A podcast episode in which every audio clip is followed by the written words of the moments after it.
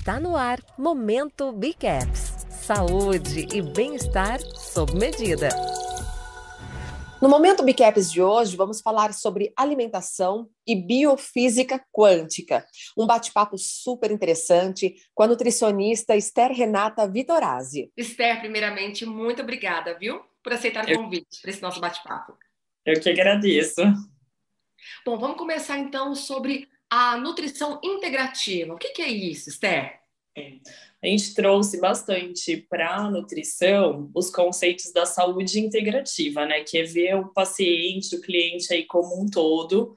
A gente consegue ter um olhar um pouco mais sistêmico, de forma às vezes até um pouco mais holística, né? Considerando essa parte de equilíbrio físico, mental, emocional.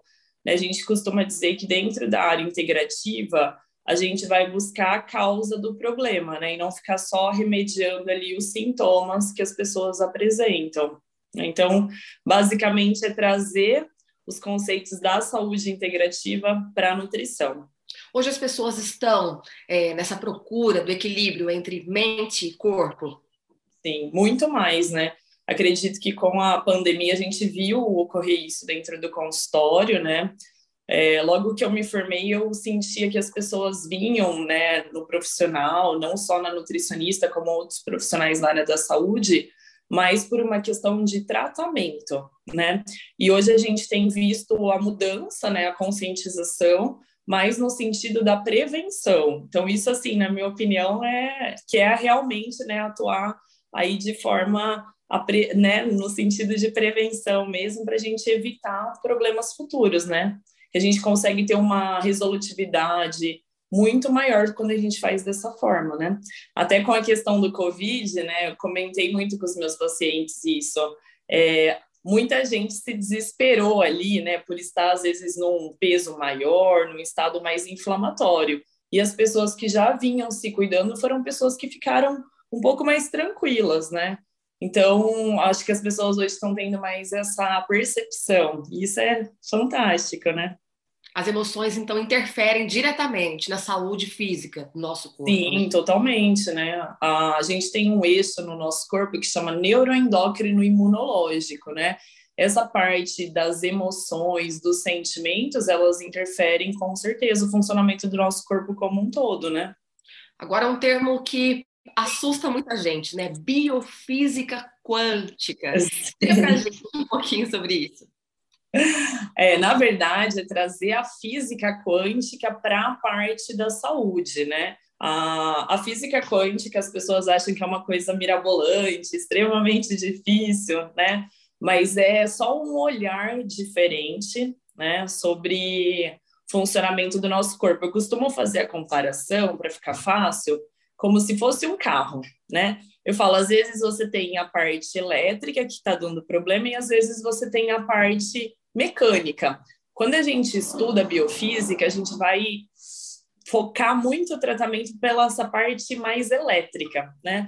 Nós somos energia. Se a gente for parar para pensar no funcionamento aí do nosso corpo, né? Nós somos formados de átomos e os átomos nada mais são do que energia. Então a gente usa dessa energia, dessas frequências para equilibrar o nosso corpo. É dessa forma que a biofísica pensa, né? Não é tanto um bicho de sete cabeças, igual a gente não. Não, e hoje as pessoas estão aceitando, né? Estão buscando, né? Estão vendo os resultados. Então é algo que cada vez mais as pessoas vão trazer, né? E buscar. Você comentou agora há pouco, né, que hoje as pessoas estão buscando mais prevenir, igual aquele ditado, né, melhor prevenir do que remediar. É uma mudança cultural, né, e benéfica para a gente, né? Sim extremamente importante, né? Porque se a gente for parar para pensar em questão de doenças autoimunes, né, câncer, é, se a gente atua a nível de prevenção, né, lá na frente a gente acaba tendo muito mais benefício, né? Doutora Esther, é possível dar um reset no metabolismo? Sim, o reset no metabolismo, muita gente me pergunta isso, né? É, por trabalhar com biofísica, a gente pensa sempre na questão da, do terreno biológico, né? A comparação que a gente faz dentro do terreno biológico é como se a gente fosse um peixinho no aquário, né? O metabolismo ele é dependente de uma série de fatores, mas quando a gente trabalha a nível de terreno biológico, né? E aí essa comparação que eu faço com o aquário, Se você é um peixinho dentro da água suja, seu metabolismo vai se comportar de uma forma. A partir do momento que a gente faz essa desintoxicação, essa limpeza do terreno, e eu tô ali dentro de um aquário de água limpa, meu metabolismo responde de uma forma diferente, né? Bom, vamos falar sobre alimentos inflamatórios para o nosso corpo. Isso é uma Sim. questão individual ou realmente tem alimentos que, que funcionam de forma geral para todo mundo? Olha, isso é inflamatório. No geral, a gente tem visto, né, alguns alimentos eles são mais inflamatórios no caráter né, geral. As pessoas já conhecem, por exemplo, a relação com o açúcar, né, que é extremamente maléfico.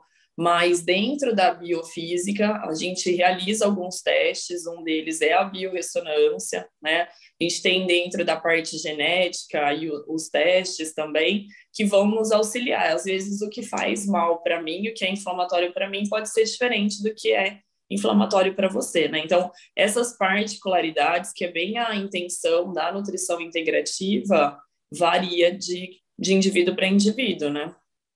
Então, pode ser que, por exemplo, o leite seja inflamatório para mim, mas não seja para o meu namorado, um exemplo.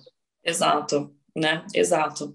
O leite em si é um alimento bem inflamatório, né? A gente sabe que aí, assim, apesar de algumas pessoas não terem intolerância à lactose, que é a fração do carboidrato, a proteína do leite é uma proteína muito inflamatória, porque é uma proteína muito grande, né? Então é um alimento que, de forma geral, ele é inflamatório, mas algumas pessoas apresentam a intolerância ao carboidrato, que é a lactose, né? E é isso que a gente vai investigando na, na prática clínica, na, nas consultas nutricionais, mas de forma geral, né, o que é muito inflamatório, açúcar, leite, né, os produtos industrializados, as gorduras artificiais, né, o glúten também, a gente sabe hoje da relação inflamatória que o glúten causa, principalmente em relação à parte intestinal.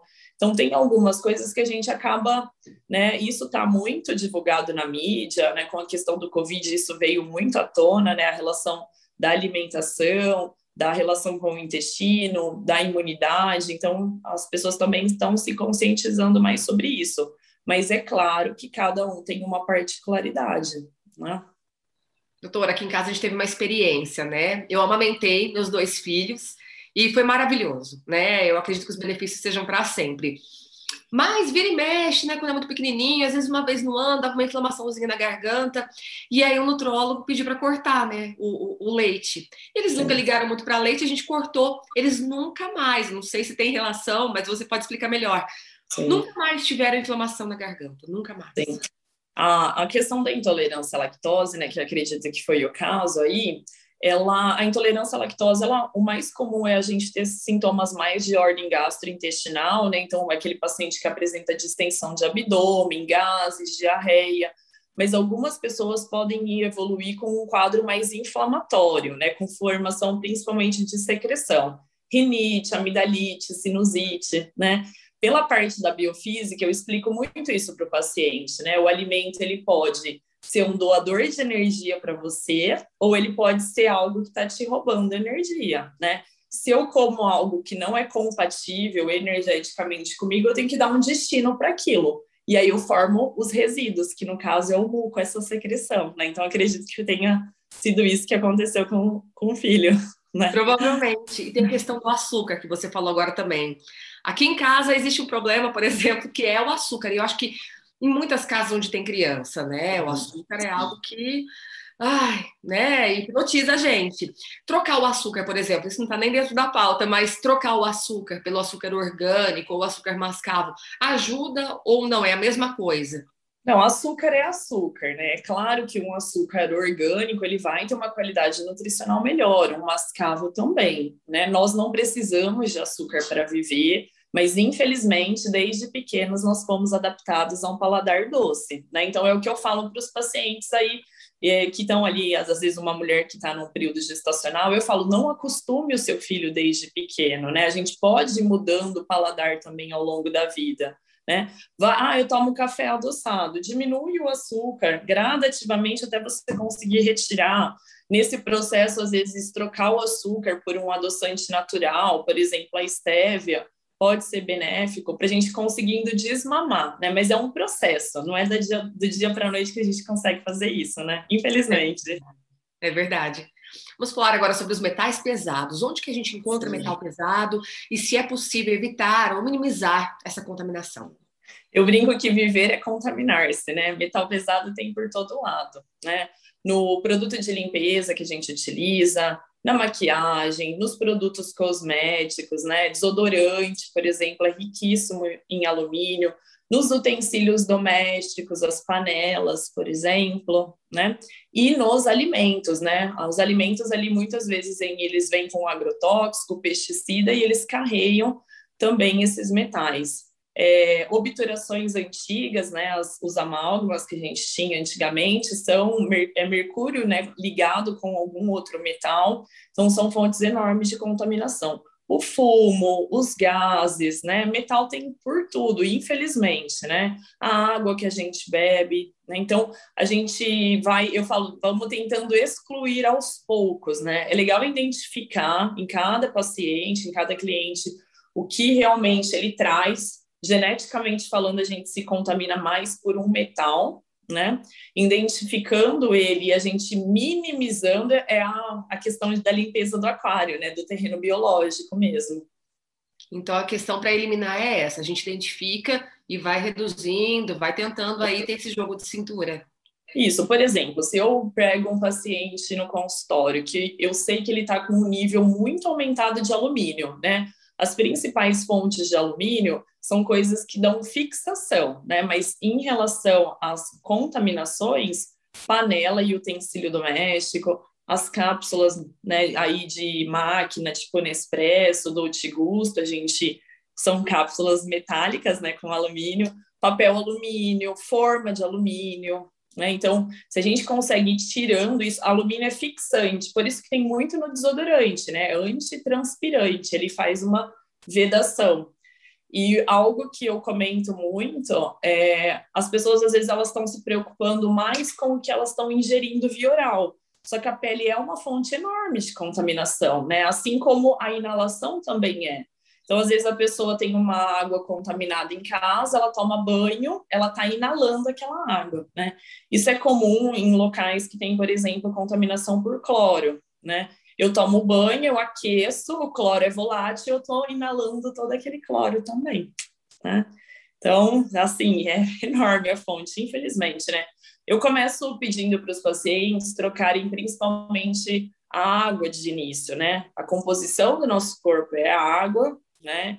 É, é, legal a gente investir num filtro, né? Às vezes um destilador de água, um filtro de osmose reversa, Antigamente a gente se preocupava muito com a questão do pH. pH ele é importante, sim, mas hoje a gente vê também a relação com os carreadores, né? Com o que tem ali de metal, principalmente nessa água. Né? Não adianta tomar uma água alcalina se é uma água extremamente contaminada de metais, né? Então, lógico, o pH é importante, né? A, a questão do câncer, por exemplo, a gente sabe que o câncer se desenvolve num ambiente mais acidificado, né? Mas é, não adianta eu consumir uma água alcalina lotada de metal. Aí perto da sua cidade tem Ibirá, né? Que Sim. dizem que é uma água que tem uma, um pH alto. Ajuda, doutora? O pH, é, como eu comentei, né, o pH ele é extremamente benéfico, né? A gente sabe que águas alcalinas elas têm uma, uma ação melhor no nosso corpo, mas tem esse problema da contaminação, infelizmente. Entendi. Bom, e é correto afirmar que a clorela ajuda a eliminar as substâncias tóxicas? A clorela é uma alga, né? Eu uso muito, ó, o que trouxe foi a medicina tradicional chinesa, né? Eu brinco que a clorela é uma esponjinha, né? Ela faz a limpeza ali de coisas tóxicas do nosso corpo. É, muitas vezes eu oriento os pacientes fazerem uso praticamente contínuo, né? Porque a clorela ali ela é vista como um alimento. A medicina tradicional chinesa inclui, inclusive diariamente, eles consomem lá, inclusive na merenda escolar, para você ter uma ideia, né? Porque tem uma composição nutricional muito bacana, né? A clorela, por exemplo, para alumínio, ela consegue fazer uma limpeza bem bacana, né? Então, é algo que, assim, hoje está muito mais conhecido e que a gente pode incluir, sim, para poder ajudar. Normalmente a clorela ela vem em tabletes, em pastilhas, né? Eles desidratam essa alga e prensam em formato de comprimidinho. Inclusive a gente pode às vezes deixar de molho na água e vira como se fosse um suco verde. É uma possibilidade, né? Eu tento sempre colocar, Mila, muitas coisas através da alimentação, né? Então, é, se a gente pode, às vezes, fugir dessas coisas mais prontas, por que não? Né? Acho que as coisas têm que ser mais personalizadas e com uma identidade um pouco mais limpa, né? Fugir desses corantes, conservantes, aromatizantes, que são coisas também que sujam aí o terreno biológico, né? Quanto mais natural, mais integral. Melhor, melhor, melhor, né? Doutora, aqui em casa a gente é fã de coentro, né? Sim. Muita gente não gosta. Eu gosto, eu particularmente gosto. Ame ou odeia, né? É, não, eu adoro, eu acho sensacional, né? Ele, ele, ele desintoxica, isso é verdade? Sim, ele desintoxica, é verdade, sim. Não tem uma ação sobre todos os metais, né? Ele faz uma limpeza mais leve, teoricamente. Mas o que é importante comentar, Mila, não adianta eu usar couve, coentro, clorela, se eu não sei a fonte disso, né? No caso do coentro, eu oriento comprar sempre orgânico, né? Não adianta eu usar ali uma erva, né, uma especiaria e não comprar dessa forma, porque também eu tenho um potencial de toxicidade por conta dos agrotóxicos e, e dos pesticidas também. Tá legal. É importante, né? Importante. A gente saber de onde a gente consome, né? De onde a gente compra os alimentos. Falando Sim. em alimento, né? O ideal é aquela história, né? Uma alimentação rica em frutas, legumes e verduras. Isso é verdade. Sim. Isso é verdade, né?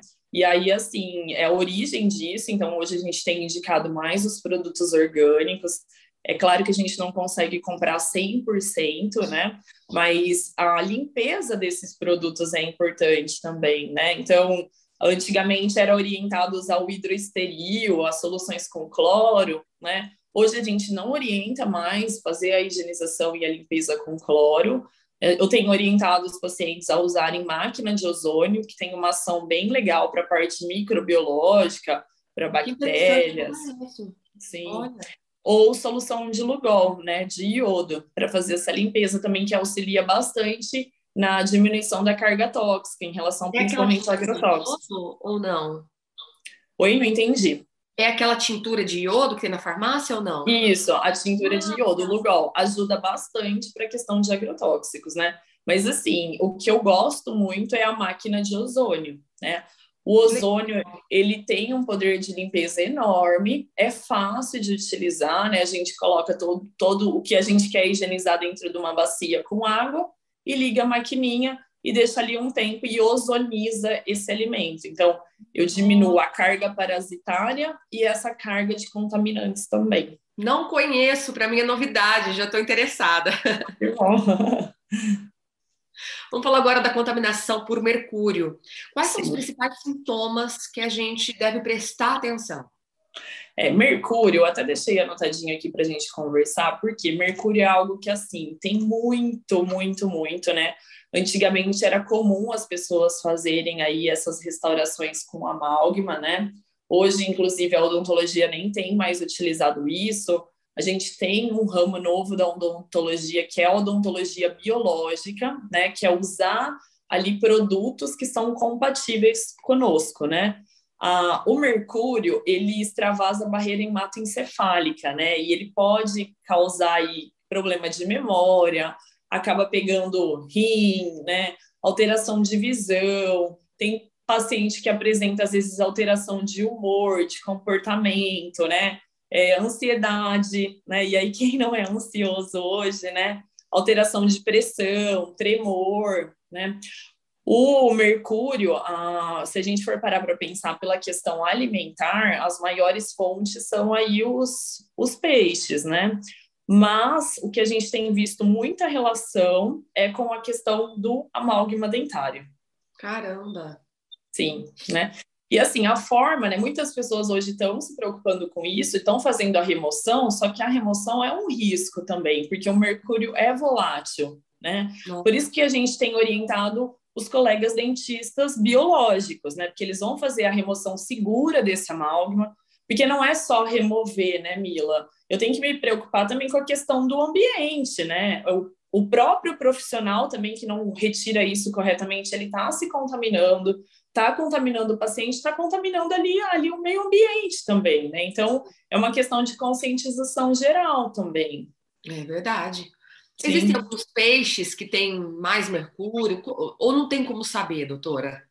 Não tem como saber, né? É difícil, né? O que a gente tem orientado é tentar consumir mais as opções orgânicas, né? Mas infelizmente os pescados hoje eles estão bem contaminados, né? É, a gente pega às vezes alguns acidentes, aquelas lâmpadas antigas, né? Aqueles termômetros que tinham também mercúrio ali na composição, né? Então Hoje isso já tem sido substituído, graças a Deus tem diminuído bastante o uso do mercúrio, né? Até porque a gente já tem, já sabe, né, dos danos que isso pode ocasionar. Vamos falar sobre o arsênio, doutora. Existem Sim. alimentos que a gente deve evitar por conta do o arsênico? O arsênico, ele está presente em relação à alimentação, principalmente no arroz, né? E Não. É, e assim, é, Brasil, né, a gente consome muito, muito arroz, né? Então a gente fala até antigamente era muito orientado, né? As pessoas mais antigas lavavam esse arroz, que pode minimizar um pouco essa carga de arsênico, uhum. mas não é 100%, né? Tem pessoas que geneticamente falando são bem incompatíveis ao arsênico, né? Vamos falar sobre o magnésio. Ele é deixa, a falta de, do magnésio deixa as nossas células desprotegidas contra os perigos da radiação, por exemplo? Então, em relação, né, primeiro falando a respeito do magnésio, o magnésio a gente vê ele como mineral maestro, né? Magnésio é relaxante do sistema nervoso central, questão de insulina, batimento cardíaco, né? O magnésio ele tem muito, muita relação com a nossa parte metabólica, né? Tem várias formas de se administrar magnésio. A gente normalmente vai verificando aí pelos sinais e sintomas do paciente e pelos exames, né? Tem como a gente dosar magnésio, inclusive, no sangue, né? É, em relação à poluição eletromagnética, hoje realmente é uma preocupação gigantesca, né? Nós temos muita preocupação com isso, até porque está chegando o 5G, né? E nós estamos ficando mais desequilibrados, né? Por conta disso. Existem algumas formas, é, Mila, de neutralizar um pouco essa poluição eletromagnética, né? Então, hoje existem neutralizadores, nós podemos é, fazer o aterramento que a gente fala, que é o ground, né? Ficar mais em contato com a natureza, pisar no chão, aterrar, né? Literalmente, né? Tomar sol é algo que doa bastante neutrino, então também ajuda nessa neutralização. E hoje a gente tem a possibilidade de usar também os quânticos via oral, no sentido de neutralizar a poluição eletromagnética, né? A gente tem a opção de pedras, como a turmalina negra, por exemplo, que acaba auxiliando bastante na neutralização dessa poluição. E como usar essa pedra, doutora? Agora fiquei curiosa. Sim, a pedra, a turmalina, né, quando a gente indica mais para essa questão de poluição eletromagnética, se for para ambiente, a gente indica ela na forma bruta, né, que aí ela vai captar essa poluição eletromagnética. Se for de uso próximo ao corpo, aí a gente coloca na forma polida, que é como se fosse que bate e volta, né? Interessante. Mas hoje, hoje tem, é, tem chipzinho para celular, anti-radiação, tem é, aparelhinho que a gente coloca na tomada, que tem um, um raio ali interessante para neutralização de poluição, né? Porque se a gente for parar para pensar, a gente tem muito eletrônico, né? Se a gente pegar de 20 anos para cá, hoje é computador, celular, Wi-Fi, né? Muita, muita coisa, né? Coisa, verdade.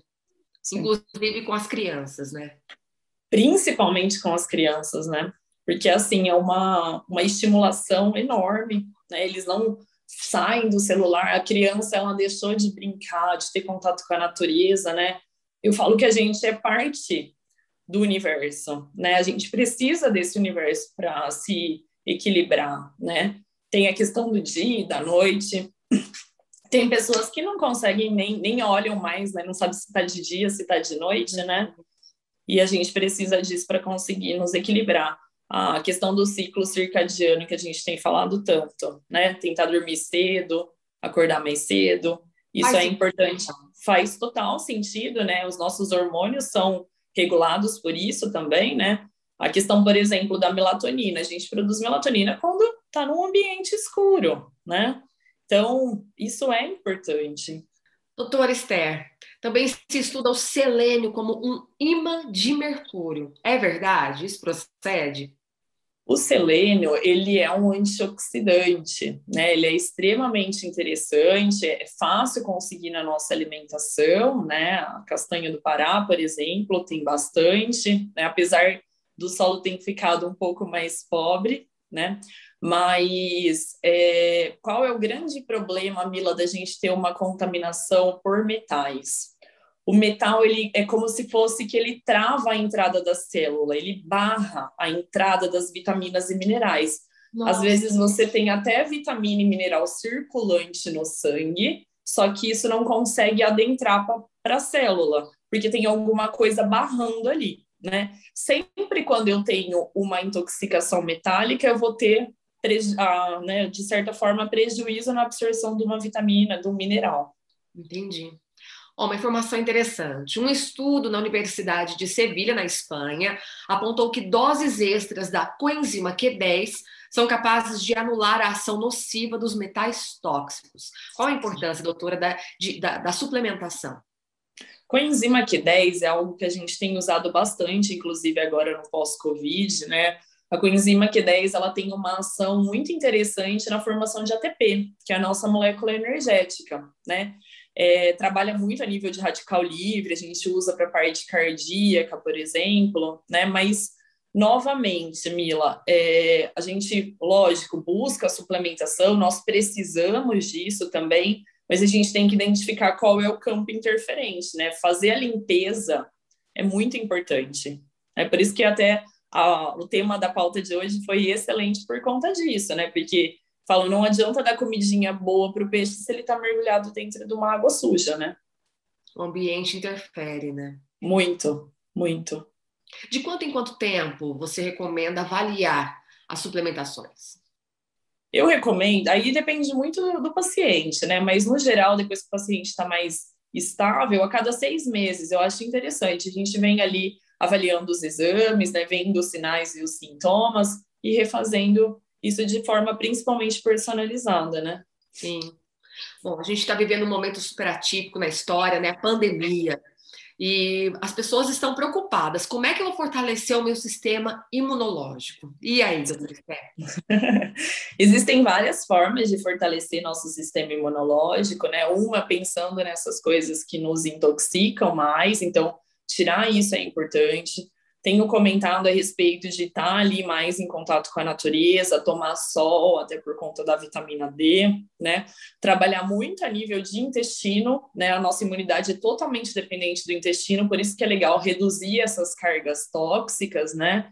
Tirar esses alimentos mais inflamatórios e o exercício físico, né? Eu acho que não é segredo hoje para ninguém a questão da da parte imunológica, né, alimentação saudável, essa parte, né, de ter às vezes ali o estresse um pouco mais controlado, o sono é extremamente importante também e o exercício físico. Bom, falando em sono, doutor Esther, o que, que a gente não deve comer à noite, antes de dormir?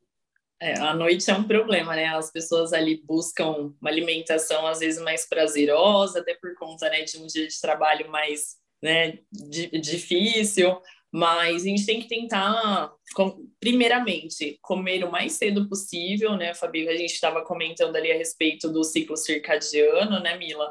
Então, é, consumir um alimento mais cedo, né? O ideal é que a gente jantasse até umas sete, sete e meia. É, não indico consumir produtos gordurosos ou com digestibilidade ruim, né? Às vezes eu até comento com alguns pacientes de comerem opções mais cozidas, refogadas e não tanto alimentos crus à noite, porque também são mais difíceis de digerir. Né, proteínas que são às vezes mais difíceis de digestão. Né? Então, basicamente, eu indico uma proteína mais leve, né? legumes e não tantas gorduras, porque podem ser um pouco mais pesadas, né? É uma mudança de hábito, né? É muito um lance de conscientização, né, doutora? É, e é uma questão assim, é gradativo, né? Eu não acho que a gente muda do dia para a noite, nós vamos com pequenas mudanças, vamos vendo ali o que isso vai trazendo de positivo para a gente, né? É uma reeducação, não é uma dieta, né? É uma mudança no estilo de vida, né? Porque a gente não tem comentado hoje, né, é, Mila, somente a respeito da alimentação, né? Eu fui muito para a área que eu estou hoje, exercendo a, a função até de terapeuta por isso, né? Não é só o alimento, também o alimento, né? Mas é o teu ambiente como um todo. Bom, para finalizar o nosso bate-papo, que foi ótimo, foi uma aula, em alguns pontos é até assustador, mas isso é importante, né? Para a gente se conscientizar. É, eu queria que você desse um recado para as pessoas que estão nos assistindo, da importância da atividade física, dessa mudança de hábitos, né? E nesse momento né, de pandemia que a gente tem que cuidar da mente e do corpo, né? Sim, eu acho que a gente tem que começar a, a se questionar, né, Mila? Eu acho que é, a gente está adaptado a uma, uma sociedade que ali você tem os teus exames ok dentro da referência e você não ter sintomas, eu estou bem de saúde, né? E eu falo que saúde é você estar na sua melhor versão, né? A gente pode melhorar a cada dia, prestar atenção o que está me prejudicando mais, né? Então é o sono que eu não estou conseguindo dormir, a atividade física que eu estou falhando, o que, que eu posso fazer para melhorar na minha alimentação, o que, que eu posso excluir, o que, que eu posso incluir. Gosto de trabalhar na alimentação com trocas saudáveis, né? É, e coisas que, assim, às vezes são do nosso dia a dia, mas a gente acaba não incluindo, né? Então, às vezes, uma cúrcuma que você acrescenta, que vai ter um benefício anti-inflamatório, um própolis, né? Uma clorela que nós comentamos, né? Trocar às vezes a panela que eu utilizo, o desodorante, né? Tentar tirar um pouco desses contaminantes, desses tóxicos, dos produtos industrializados, né? Então é uma conscientização, é uma construção mesmo, não é da noite para o dia, mas a gente vai vendo os benefícios e vê que isso vale a pena, né? Um investimento em saúde mesmo, né? Eu falo que essa questão do Covid trouxe muito isso à tona, né? É, eu falo, os, os, fortes né, não são os fortes que sobrevivem, né? São os mais bem adaptados, né? E aí a gente precisa estar adaptado a esse mundo que hoje, infelizmente, está cada vez mais tóxico, né? É. Aquela deveria ser a última pergunta, viu, doutora? Mas vamos pegar mais uma, que a gente tem tempo, um pouquinho de tempo. Você falou da panela. Teve uma época aqui em casa que a gente estudou sobre panelas. Qual é a melhor panela? A melhor panela hoje é uma panela de aço cirúrgico, né? Que a gente não vai ter migração de nada. Depois eu acabo indicando a panela de vidro, mas hoje é mais difícil da gente encontrar, é uma panela que queima, que acaba quebrando com facilidade, né? E cerâmica, 100% cerâmica, né? Evitar os teflons, que tem aí liga com alumínio, tem plástico na composição, né? E aí acaba migrando tudo isso para a comida também. Tá legal. Doutora Esther, muito obrigada pela aula e pela sua participação, viu? Eu que agradeço. Obrigada.